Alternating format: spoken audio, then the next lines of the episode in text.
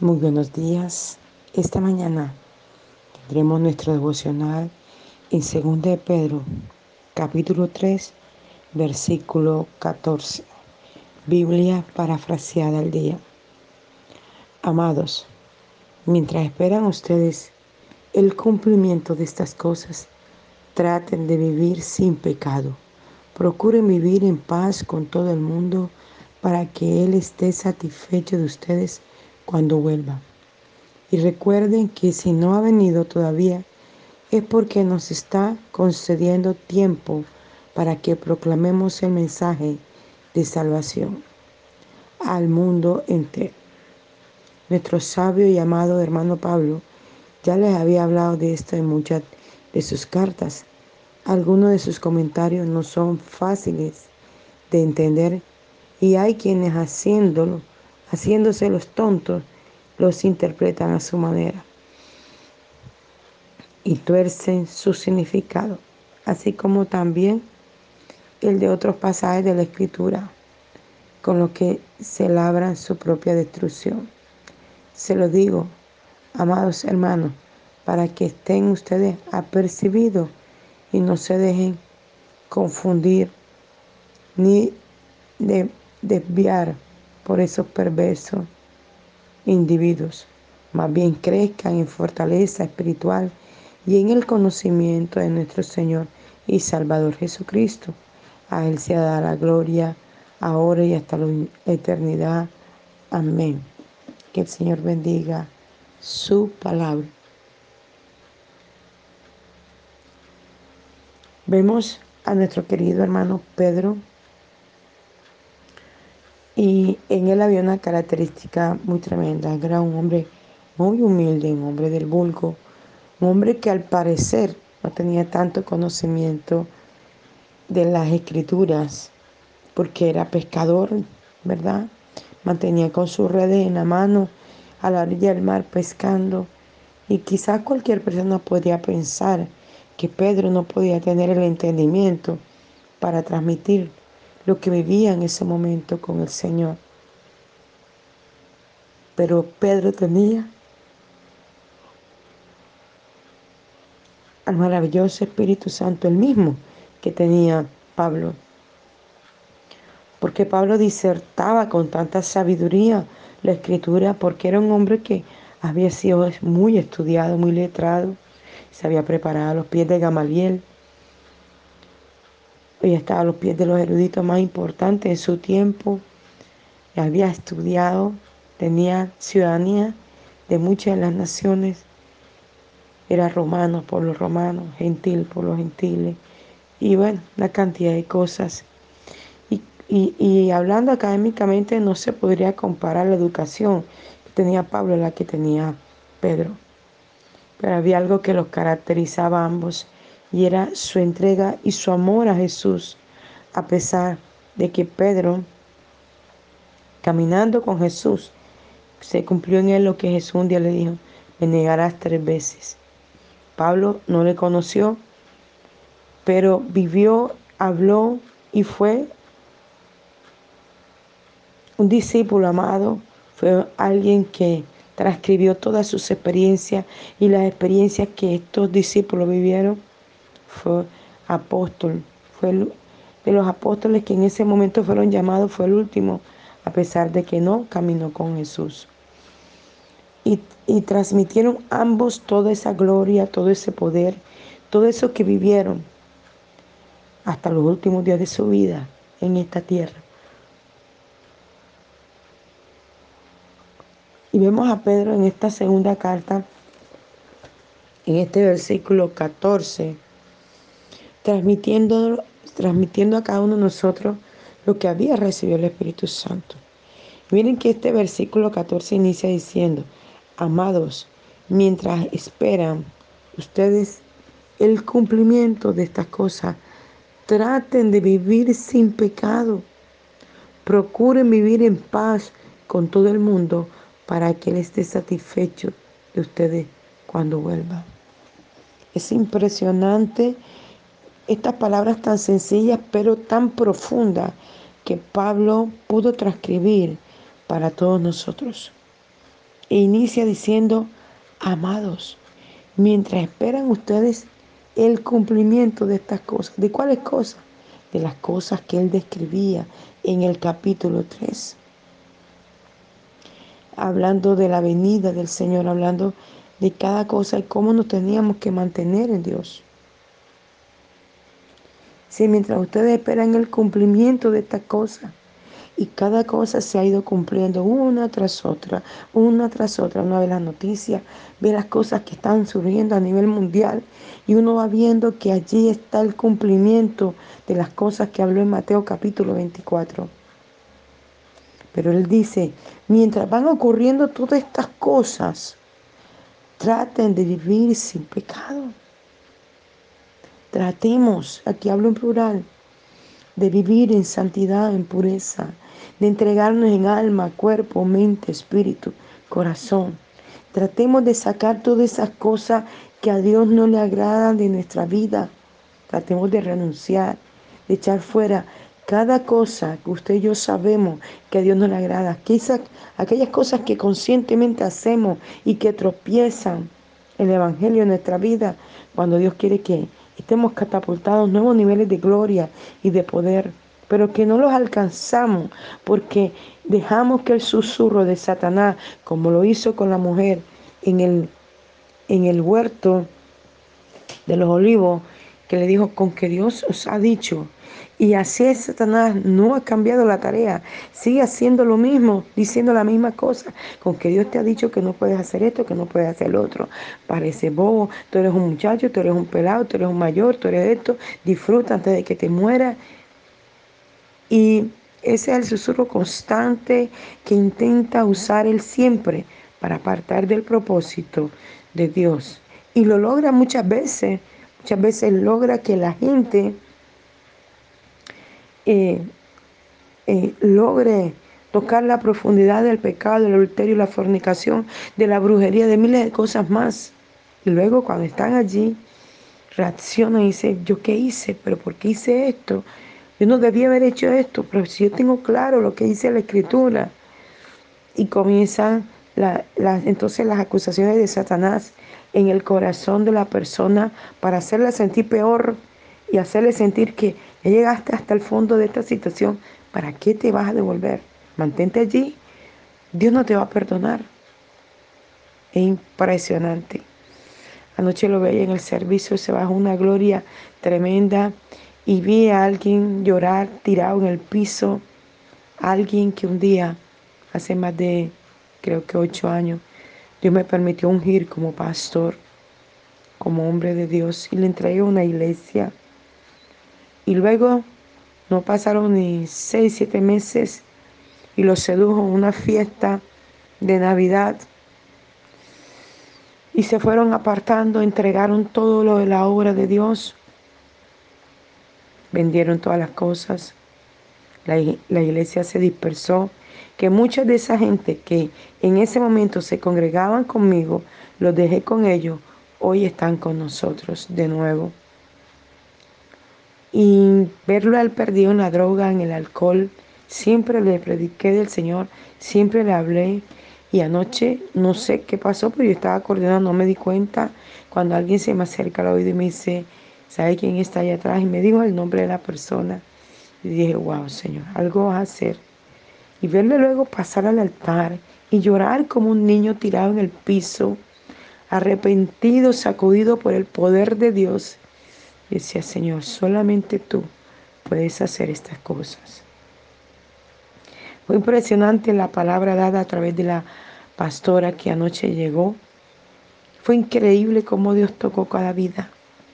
Y yo creo y declaro en el nombre de Jesús que cada una de estas personas se mantienen en la roca, que no vuelven hacia atrás, que no se enlodan en el pecado, que no son, como dice la Escritura, como el perro al vómito y la puerca lavada al cielo. Porque esto es lo que hacemos cuando volvemos a aquellas prácticas que habíamos dejado, en la cual claramente Dios nos había hablado y nosotros volvemos a hacerlas. Dios cada día se, nos insta, nos habla, nos mueve, nos inquieta a permanecer en su palabra, para no regresar a esos estados de pecado, de situaciones que lo que han traído a nosotros son dificultades, han traído cosas que nos han dañado, que nos han atormentado, que nos han hecho mucho daño. Verdaderamente Dios tiene un propósito con todos nosotros. Vivan sin pecado, decía Pedro en este texto bíblico.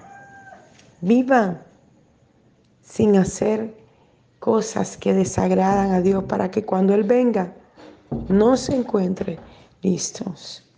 Y es de verdad que esta es una mañana que debemos reflexionar frente a qué estoy haciendo con mi vida, qué estoy haciendo con este hálito de vida que Dios me está permitiendo tener.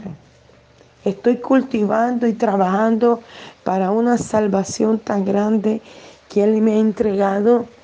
O está mi vida caminando en el mundo y en las cosas del mundo con un pie aquí y un pie allá, sin tener un objetivo, sin, sin trazar una meta. Cuando esta meta, cada meta que te trace debe ser dirigida hacia el Señor. Bendito sea su nombre para siempre. Y sigue diciendo la escritura, procuren vivir en paz con todo el mundo. Y en la versión Reina Valera 1960, este versículo dice, procuremos vivir en paz con todo el mundo en cuanto de ti dependa. En cuanto de nosotros dependa, debemos vivir en paz con todo el mundo. Procuremos vivir en paz con el esposo, con la esposa, con los hijos, con la madre, con los familiares. Procuremos vivir en paz con el vecino, con el amigo, Sé que muchas veces es difícil, yo misma lo vivo. Yo misma lo vivo. Vivir en medio de una comunidad donde cada uno piensa en una manera diferente, hace las cosas como les parece, tienen un patrón de vida conforme a lo que ellos creen. Muchos piensan que lo mejor es mantenerse haciéndole brujería a la gente, deseándoles el mal, enviando cosas, tirando cosas, enviándole enfermedades, maldiciendo a las personas, haciéndole mal continuamente a los otros. Pensando en el momento en que puedan quitarle el marido a la, a la vecina, quitarle el negocio a la vecina. Escucho la queja de gente decir, Monté un negocio y a los tres días alguien lo montó a tres casas vendiendo lo mismo. Y yo digo, wow, lo que es la envidia.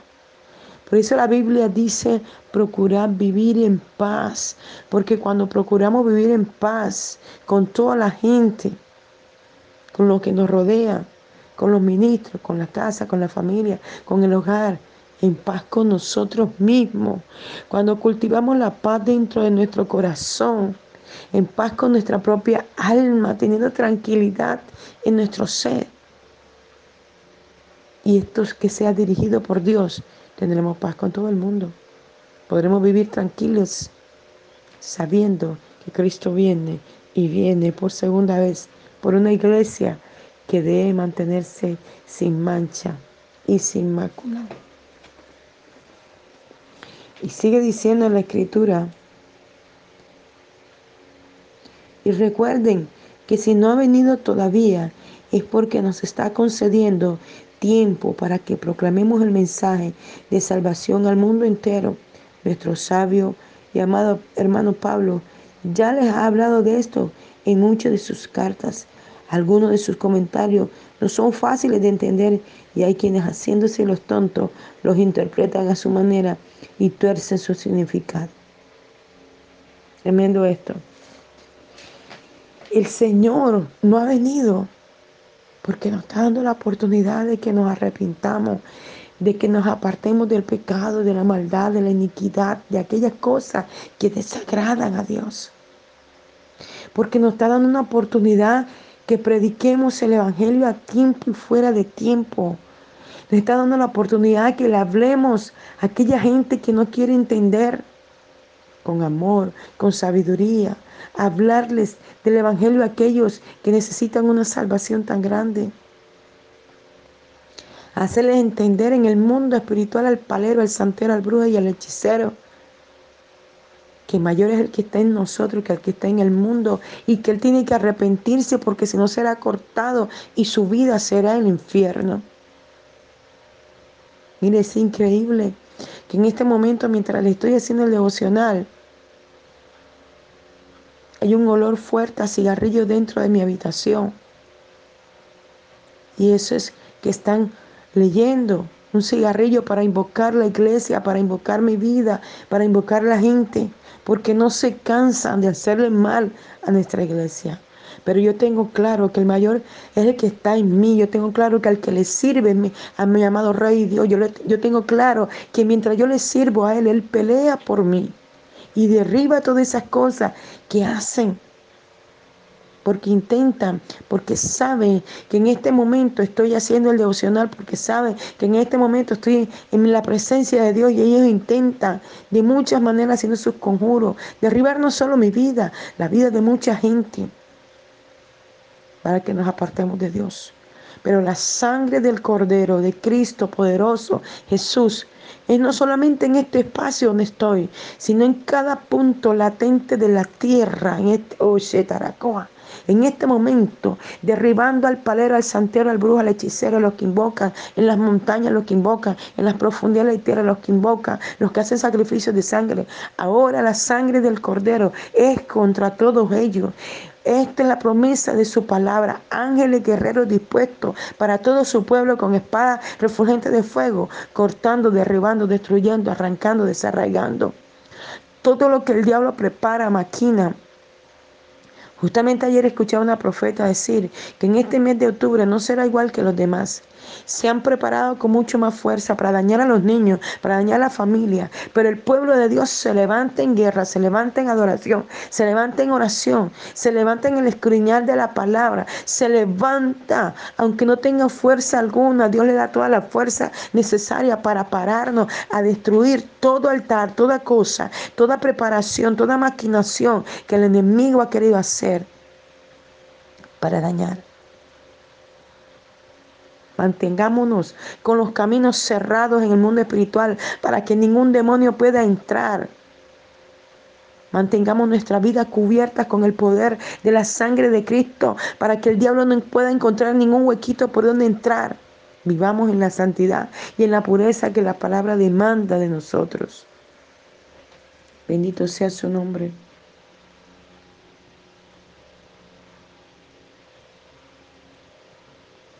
Dice versículo 17, se lo digo, amados hermanos, para que estén ustedes apercibidos y no se dejen confundir ni desviar por estos perversos individuos. Pablo no, eh, perdón, Pedro nos exhorta esta mañana para que estemos apercibidos, para que no nos dejemos confundir. Mire, ya esto se ha metido en la iglesia, que hemos visto iglesias festejar el Halloween, porque es una fiesta de niños, una fiesta que no tiene nada. Cuando el trasfondo del Halloween es satánico, es diabólico. Iglesias festejando el Halloween, entregándole dulce a los niños. Si tenemos la oportunidad, por lo menos nosotros, cada sábado, le hacemos el servicio a los niños y allí tenemos la oportunidad de entregarle todos los dulces que queramos darle, todas las galletas que queramos darle. ¿Por qué tiene que haber un día exclusivo para eh, dedicarle al diablo? Porque es al diablo esta festividad y permitir que nuestros hijos sean ofrecidos a Baal. Yo instruí, instruí desde pequeña a mis hijas en esto y les enseñé que no se deben hacer esta fiesta. Porque eso es pasar a tus hijos por el fuego. Esto dice la palabra. Cuando tú le permites que en el colegio, no que porque es el colegio y el colegio demanda, es que eso es una nota. Que me digan a mí que yo soy docente, que eso es una nota. Yo se lo digo a mi hija. Cuando mi hija me venía con esos cuentos, yo le decía, no señor, usted le puede decir al profesor que le ponga a hacer cualquier cosa. Y con eso usted obtiene su nota. Que me vengan a decir a mí que la fiesta del Halloween es una nota. Yo pasé por todo eso y si es necesario que yo vaya al colegio y hable con la maestra, se lo voy a decir. Que le va a poner un uno, que se lo ponga. Y yo voy y hablo con el rector y con todos los profesores para ver si eso es lógico. No permita, no se deje manipular, no se deje desviar, no se deje apartar del propósito de Dios. Porque el diablo va a usar cualquier herramienta para apartar a sus hijos. Alerta con lo que los, sus hijos están recibiendo, con la enseñanza que le están dando, con lo que están viendo por la televisión, lo que están viendo por por el WhatsApp, por el Facebook, por, por todo este tipo de cosas, las mamás que le entregan los teléfonos a los niños para que no hagan berrinchen, para que no molesten, para que les dejen hacer las cosas. Y los niños se entran ahí a cosas que desagradan a Dios. Mucho cuidado con esto. Dice versículo 18, más bien crezcan en fortaleza espiritual y en el conocimiento de nuestro Señor y Salvador Jesucristo. A Él se dado la gloria, ahora y hasta la eternidad. Más bien crezcamos en su palabra, mi hermano. Más bien crezcamos en la oración. Más bien crezcamos en la entrega a nuestro Dios. No esté desapercibido.